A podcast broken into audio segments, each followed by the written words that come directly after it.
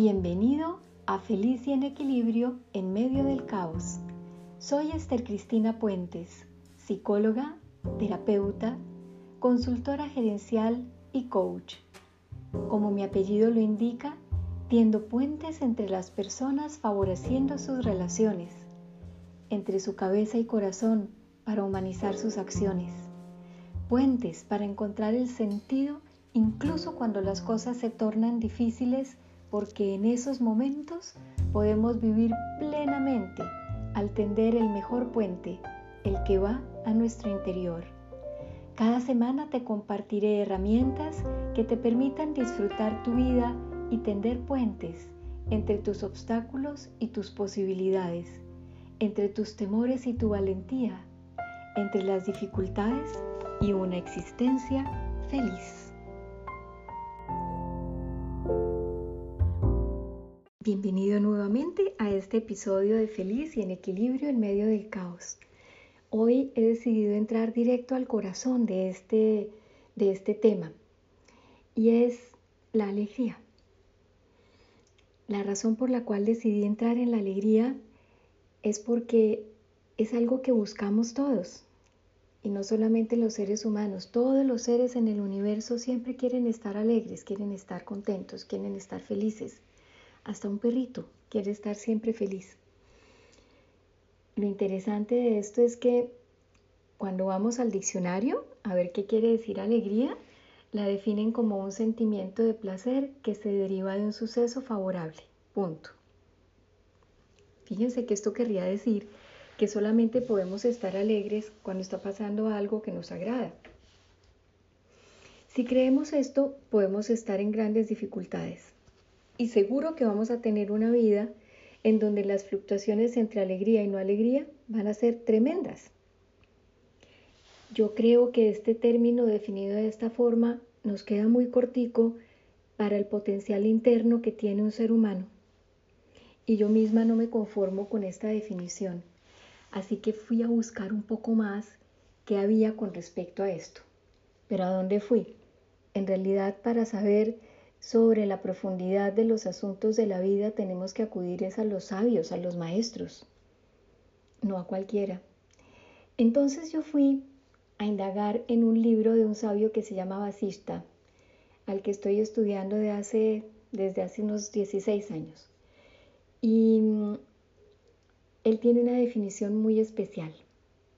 De hecho, él dice que necesitas conquistar cuatro fieles guardianes si quieres liberarte o iluminarte. Bueno, la liberación o la, eh, iluminación no es más que un estado de encuentro con lo que somos profundamente. Es algo que nos pertenece a todos los seres humanos. Pero ¿no les da curiosidad saber cuáles son estos cuatro guardianes fieles que tenemos que conquistar para poder lograr ese estado? Pues se los voy a compartir. Mira, el primero es la alegría. El segundo es el autocontrol. El tercero, el espíritu de investigación. Y el cuarto, las buenas compañías. Dado que este espacio tiene como objetivo estar feliz y en equilibrio en medio del caos, hoy vamos a abordar la alegría. No quiere decir que después no vayamos a tocar los otros porque todos al final están relacionadísimos. Así podremos entender hoy cómo lograr esa alegría y sobre todo qué es lo que quiere decir de verdad. No vamos a lograr hoy ver todos los aspectos que tienen que ver con esa alegría, pero sí me voy a enfocar en la primera parte de la definición que justamente daba Shista a Rama, su discípulo, cuando le está entregando todo su conocimiento. Recuerdan que el diccionario dice normalmente que la felicidad es una sensación de satisfacción ante sucesos favorables, pues miren la diferencia con la definición que da un sabio. Bashista dice, la verdadera alegría es la satisfacción con lo que uno tiene y la renuncia de todo pesar o preocupación por lo que uno no puede conseguir, sin sentirse jamás entusiasmado ni deprimido por una cosa o por otra. Mientras uno no está conforme con lo que tiene ni deja de añorar lo que no posee, es esclavo del dolor. El hombre que no posee nada y está contento a pesar de ello, es dueño del mundo entero. A mí esta, esta definición sí que me gusta, porque además pone en mí el poder de estar alegre, de estar feliz, pero en medio de cualquier circunstancia. Vamos a dedicarnos hoy a ver la primera parte de esta definición, qué es lo que, lo que tiene dentro para nosotros. Recuerda que dice, la verdadera alegría es la satisfacción que uno tiene y la renuncia de todo pesar o preocupación por lo que uno no puede conseguir. Aquí hay dos facetas fundamentales. Tiene que ver con la alegría y la felicidad, pero se enfoca en dos términos que son claves. La satisfacción con lo que uno tiene y la renuncia de todo pesar o preocupación por lo que uno no puede obtener. Cuando pensamos en la satisfacción, eh, que nos conduce inmediatamente a la gratitud, ¿tú estás consciente de todo lo que podrías agradecer?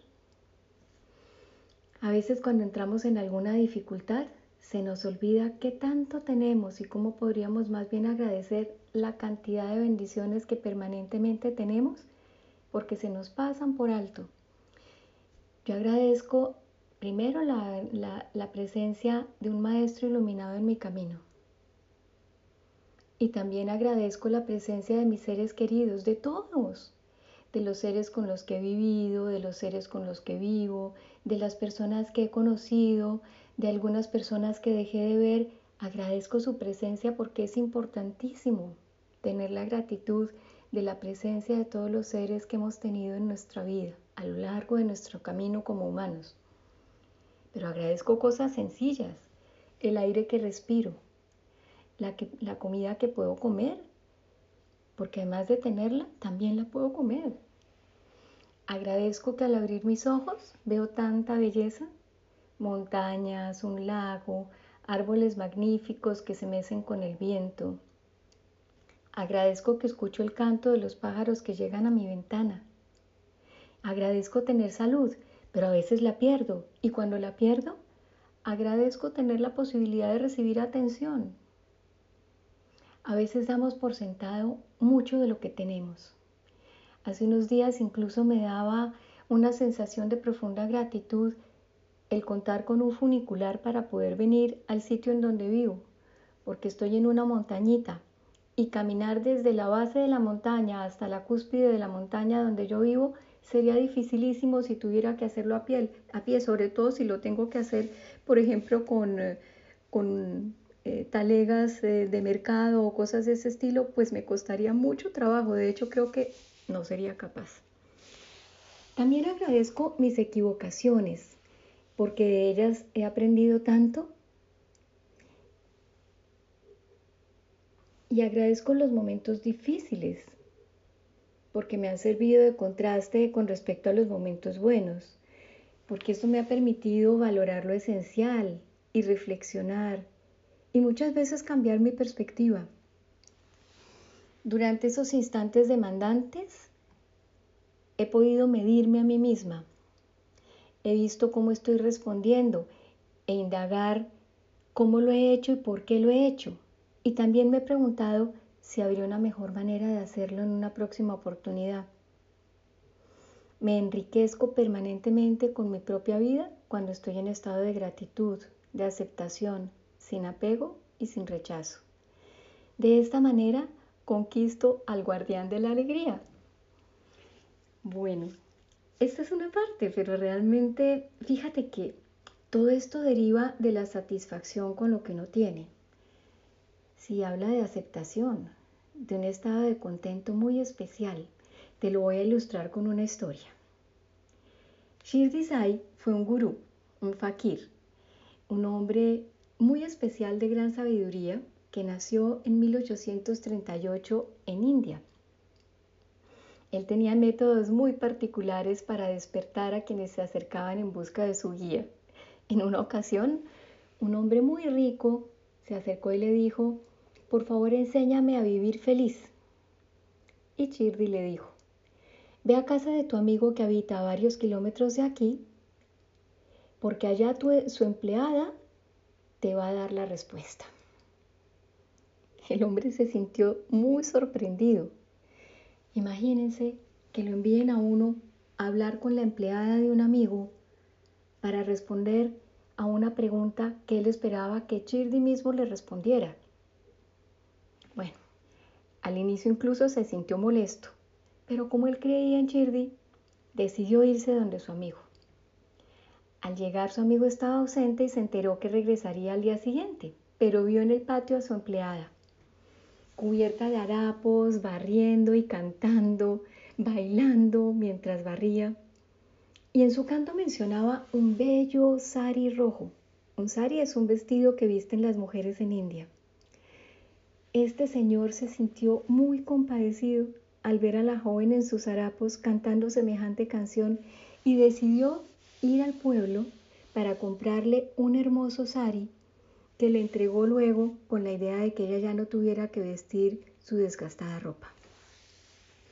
Ella recibió este obsequio con una sonrisa y le agradeció muchísimo el regalo. De inmediato fue adentro de la casa, se puso el sari y salió preciosa. Era un sari muy fino y muy bonito, así que estaba vestida de rojo, absolutamente espectacular. Y entonces tomó su escoba y continuó igual que antes, cantando y danzando mientras estaba barriendo. El hombre se marchó diciendo que regresaría al día siguiente a saludar a su amigo. Para su sorpresa, al día siguiente lo primero que vio fue a la joven, vestida de harapos, bailando y cantando tan feliz como la dejó el día anterior. Este hombre tuvo una enseñanza muy profunda. Este hombre rico regresó a Chirdi muy agradecido por haber podido comprender que la felicidad es un estado de aceptación de lo que se tiene y un total desapego con respecto a lo que no se tiene. Por eso la joven estaba feliz con harapos o con sari. Su felicidad no dependía de lo que tuviera o no. Ella podía agradecer todo, sin apego a lo que le gustaba, sin aversión por no poder tener algo que quisiera. Esa historia nos ilustra parte de lo que nos quiere decir Bashista en la definición de la alegría. Pero pensemos en esta otra parte que tiene que ver con la renuncia de todo, un poco más a fondo. Porque él dice, es la renuncia de todo, de todo pesar o de toda preocupación por lo que uno no puede obtener. Nunca se sabe qué es lo positivo de las situaciones que parecen negativas. A veces los problemas esconden grandes regalos. ¿Quién sabe? Había un campesino que dependía de su caballo para arar el terreno que cultivaba. Un día el caballo cayó muerto en el campo mientras estaba en su labor. La gente del pueblo se acercó y le dijo, ay, pobrecito, ¿y ahora qué va a hacer de su vida? El hombre respondió, ya veremos. Una persona conoció de su situación y a los pocos días le regaló un caballo para que pudiera continuar trabajando su tierra. La gente del pueblo se acercó y le dijo, ¡ay, qué afortunado eres tú! Menos mal que te han regalado este caballo. Y él respondió, ya veremos. Siempre sereno y con una sonrisa, recibía a la gente del pueblo que se emocionaba o entristecía. Bueno, sucede que unos días después el caballo se escapó. La gente del pueblo llegó y le dijo, ay, no puede ser que seas tan de malas, te regalan un caballo después de que se te muere el otro y se te va. No. Y él dice, ya veremos. Al día siguiente el caballo regresó con otro caballo que había encontrado al escapar. Entonces la gente muy contenta regresó a decir, definitivamente estás de buenas, ahora tienes no uno, sino dos caballos. Y él dijo, ajá, ya veremos.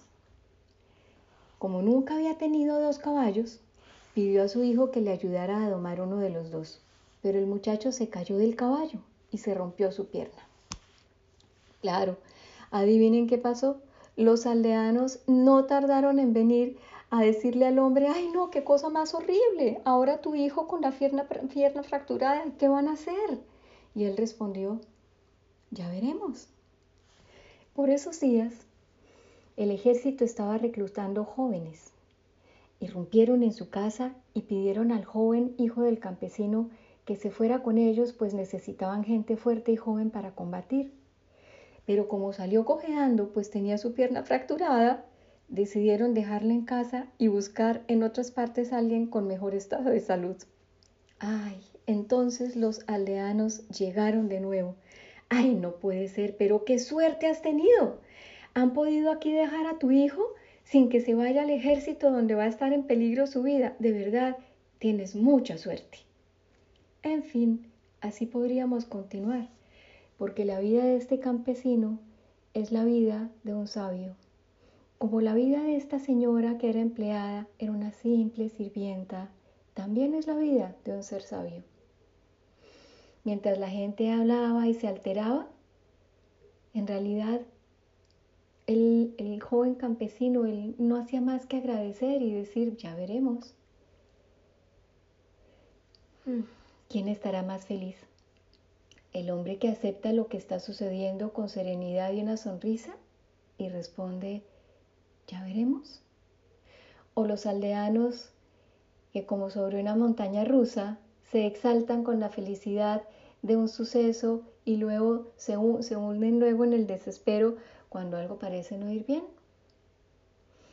Creo que los aldeanos responden perfectamente a la definición del diccionario sobre la alegría. Pero el campesino o la jovencita con el sari rojo responden a la definición del yoga basista.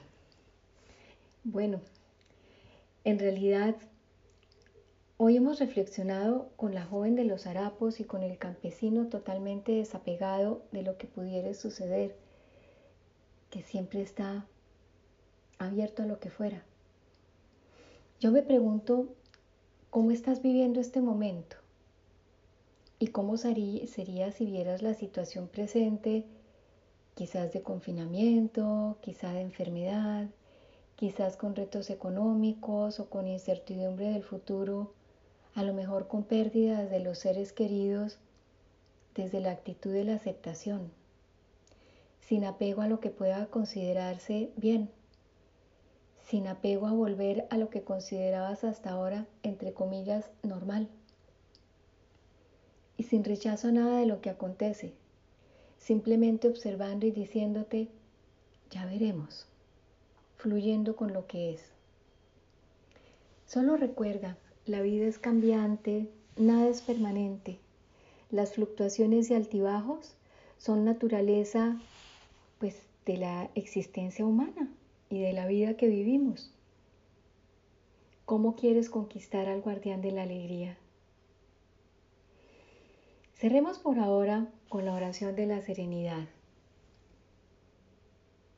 Esta es una bellísima plegaria que se eleva a Dios pidiéndole que nos ayude a habitar ese estado de serenidad, de calma, de alegría profunda, que en sánscrito se llama Shanta, S-H-A-N-T-A.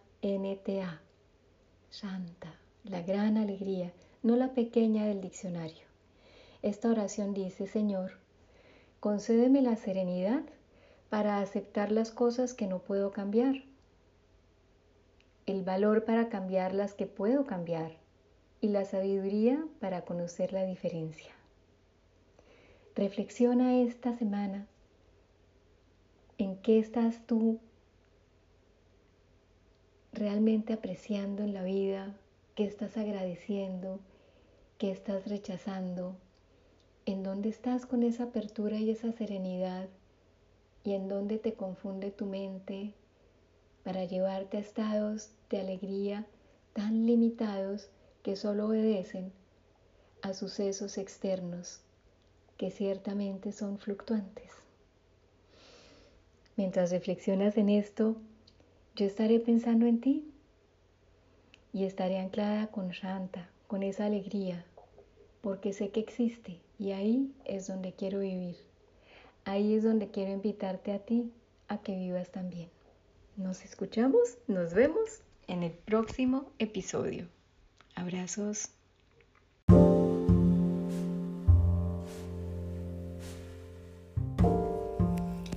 Hemos llegado por hoy al final de nuestra emisión. Gracias por tu presencia y por el interés que pones en el tema que abordamos. Recuerda que una parte importante es contar con la información que necesitamos. Lo otro consiste en reflexionar para ver con qué quieres quedarte, qué te mueve verdaderamente de lo que hemos compartido y finalmente lo que te llevará al cambio, a permanecer feliz, en balance en medio de las circunstancias difíciles de la vida es tu propio trabajo, lo que practicas de aquello que te llevas. No creas mientras tanto en lo que te digo, ponlo a prueba y si te sirve, adelante. Nunca encontrarás a nadie que pueda ser una mejor autoridad que tú mismo sobre lo que realmente te conviene.